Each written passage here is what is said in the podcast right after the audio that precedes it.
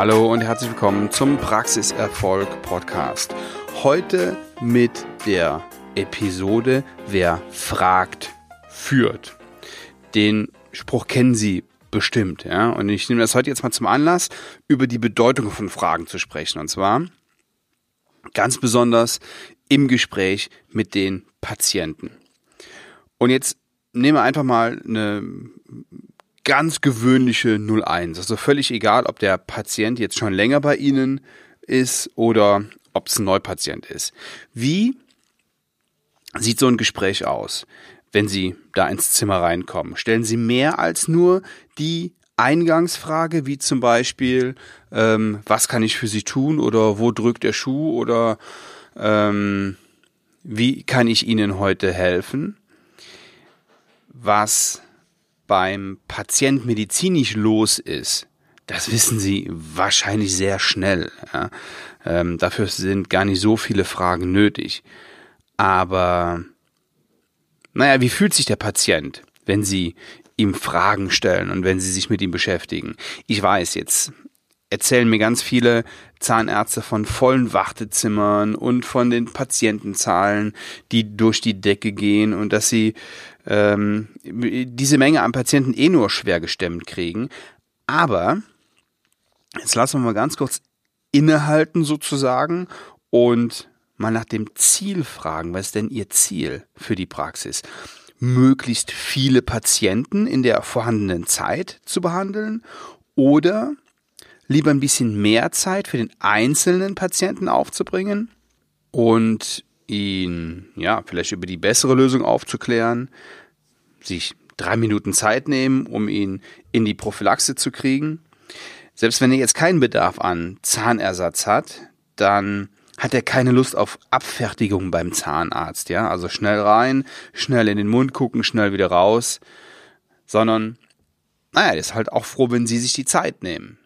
Ich weiß, das ist jetzt einfach gesagt, mehr als mehr oder weniger Außenstehender. Aber ich kenne den Druck und ich weiß, wie sich das anfühlt.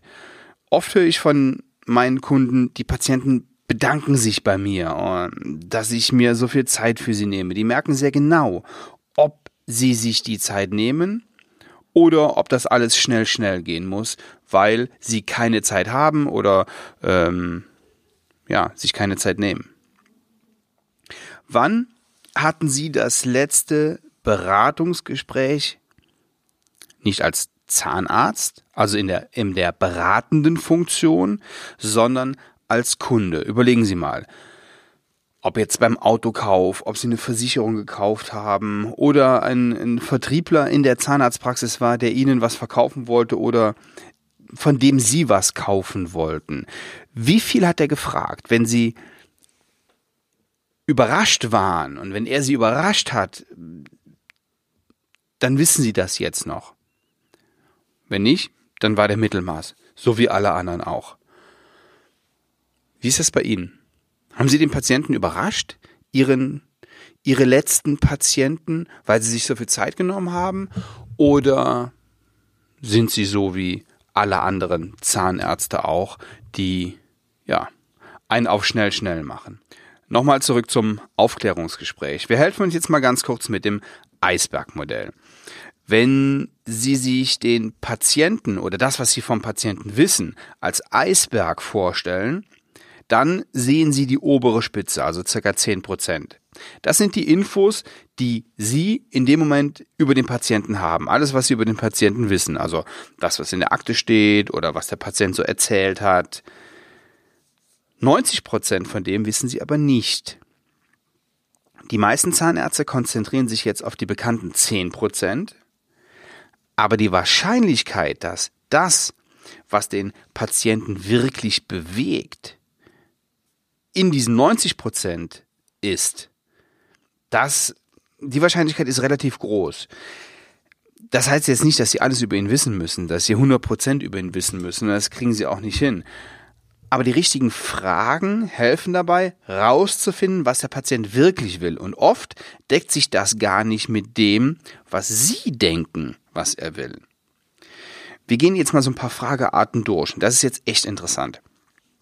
Eine Art von Fragen, die beiden helfen, ist zum Beispiel die offene Frage. Offene Fragen sind zum Beispiel, was ist Ihnen wichtig, wenn es um Ihre Zähne geht?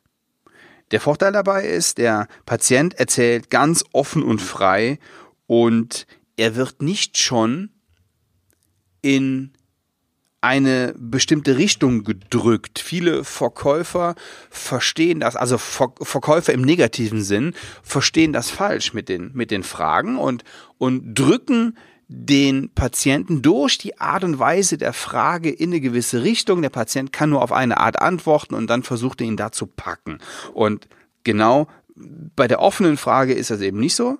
Ja, da kann der Patient völlig offen auch antworten und das gibt ihm eben die Möglichkeit auch, auch zu sagen, ja, wo, wo wirklich seine Wünsche liegen und was ihm am Herzen liegen.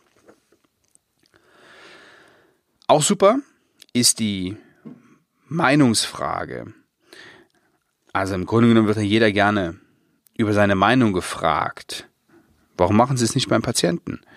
Natürlich nicht über, über Themen wie Politik oder Religion, das sind so Tabuthemen im Smalltalk ähm, und somit auch in der Meinungsfrage beim Zahnarzt.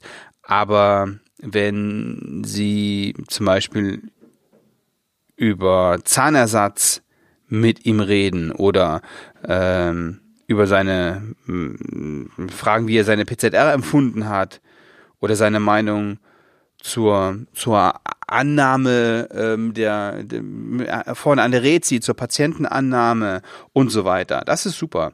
Also der Patient fühlt sich dann ernst genommen, sie erhalten wertvolle Infos und Sie erfahren, was dem Patienten noch wichtig ist, ja, wie, wie er tickt. Oft liegt die, die Antwort nicht in dem, was er wirklich gesagt hat, sondern was er, ja, was er gemeint hat. Und wenn Sie feine Antennen haben, dann hören Sie das sehr, sehr genau raus, was ihn wirklich bewegt und was ihm wichtig ist. Ja, ich weiß, das braucht alles viel Zeit, ja, Zeit und Geduld. Aber nochmal, da wiederhole ich mich gerne die Frage, so, was ist denn jetzt wichtig? Ähm, möglichst viele Patienten zu behandeln oder mit denen, von denen Sie erkennen, okay, da ist es mir wichtig und er legt Wert auf seine Zähne, da ein bisschen tiefer reinzugehen. Noch eine super Frage ist die Alternativfrage. Ja, also jeder Mensch will, will selbst entscheiden. Ja, früher hat der Zahnarzt entschieden, was für den Patienten gut ist. Heute sollten sie das nicht mehr tun. Natürlich ihre, ihre Therapie festlegen und ihre Therapieempfehlung geben und dem Patienten dann auch sagen, dass das ihre Therapie ist und dass das auch wichtig ist, ähm, aber nicht mehr dem Patienten diktieren, was er zu tun und zu lassen hat. Da hat er keinen Bock drauf. Und bei der Alternativfrage ist das ganz cool. Dann können Sie den, ja, den Patienten fragen oder die Patientin, Frau Müller, was ist Ihnen sympathischer? Die Brücke oder das Implantat? Oder eine andere Alternativfrage. Herr Schmitz, womit denken Sie, Kommen Sie besser zurecht mit Lösung A oder mit Lösung B? Das sind jetzt schon mal drei Fragearten, die in der Patientenkommunikation super sind. Also nochmal die offene Frage, die Meinungsfrage und die Alternativfrage. Ich gebe Ihnen jetzt noch zwei weitere Fragearten. Also, wenn wir jetzt noch einen Schritt weitergehen, dann können Sie zum Beispiel noch die hypothetische Frage stellen. Das ist so eine Art, ja, Zukunftsvorstellung. Das ist super.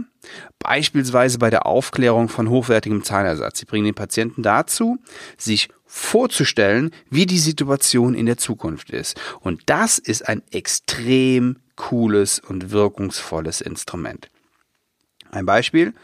Herr Müller, wenn Sie sich jetzt vorstellen, Sie hätten schon festsitzende Zähne, was würden Sie denn dann als allererstes essen wollen? Oder, Frau Meier, mal angenommen, die Zahnreihe oben wäre so, wie Sie es sich wünschen. Stellen Sie sich doch mal ein tolles Foto vor mit Ihnen, auf dem Sie so wunderschön und selbstbewusst lachen. Wäre das nicht super? Ja, das sind jetzt von mir konstruierte Beispiele, aber wenn Sie das mit Ihren eigenen Worten machen, dann kommt das auch authentisch rüber. Ich bin sicher, dass manche jetzt denken, ja, kann man, kann man das so nicht sagen. Ja, warum nicht? Denn im Grunde ist es genau das, was die Frau Meier, die mit der oberen Zahnreihe, was die sich wünscht. Schöne Zähne, tolle Fotos, selbstbewusstes Lächeln. Ist es nicht das, was die will? Ich glaube schon. Die letzte Frageart, die ich Ihnen heute vorstellen will, ist eher mit Vorsicht zu genießen. Und ich bin auch kein riesengroßer Fan davon. Das ist die rhetorische Frage. Das ist nämlich gar keine richtige Frage, sondern mehr so eine versteckte Feststellung. Ein Beispiel. Angenommen, Frau Krämer braucht Zahnersatz. So, Herr und Frau Krämer sind jetzt zusammen bei Ihnen in der Beratung. Ja, das so, ich gehe jetzt nochmal vom klassischen Haushalt aus, ja, so wie das, so wie das früher war. Und Sie fragen, Herr Krämer, Ihnen ist doch auch wichtig, dass Ihre Frau sich wohlfühlt und dass sie guten Zahnersatz bekommt. Und nicht irgendetwas, oder? Also dann könnten Sie auch hinterher schieben, ja, das ist Ihre Frau Ihnen doch wert oder etwa nicht. Das bitte niemals. Also das war jetzt natürlich auch die verschärfte Version, aber bitte auch nichts in diese Richtung. Denn das kommt ganz, ganz, ganz blöd. Also ähm, der fühlt sich vorgeführt und in eine Ecke gedrängt und das ist keine Art, wie man, wie man Vertrauen aufbaut. Niemals bitte. So, das war jetzt viel auf einmal. Wenn Sie anfangen möchten, dann beginnen Sie am besten mit der offenen Frage und der Meinungsfrage und geben Sie Ihrem Patienten Zeit zum Nachdenken und zum Antworten. Mein Tipp zu diesem Thema, denken Sie doch mal über eine interne Fortbildung zum Thema Patientenkommunikation nach. Wie reden Sie noch besser mit dem Patienten? Wie steigern Sie den Prophylaxeumsatz? Wie verbessern Sie die allgemeine Kommunikation in der Praxis? Ich bin der einzige Trainer, der einzige Praxiscoach, der selbst eine Zahnarztpraxis hat. Und deswegen kann ich Ihnen auch in der Richtung insofern weiterhelfen, als dass wir reale Situationen durchgehen und somit nicht nur die Kommunikation in ihrer Praxis verbessern, sondern damit direkt auch den Umsatz in Ihrer Zahnarztpraxis. Schreiben Sie mir eine Mail an kontakt@svenwaller.de und ich rufe Sie an, dann können wir gemeinsam rausfinden, ob das für Sie Sinn macht. Ich freue mich auf Ihre Mail. Ansonsten, so hoffe ich, hören wir uns in der nächsten Woche wieder. Alles Liebe bis dahin. Ciao, ciao.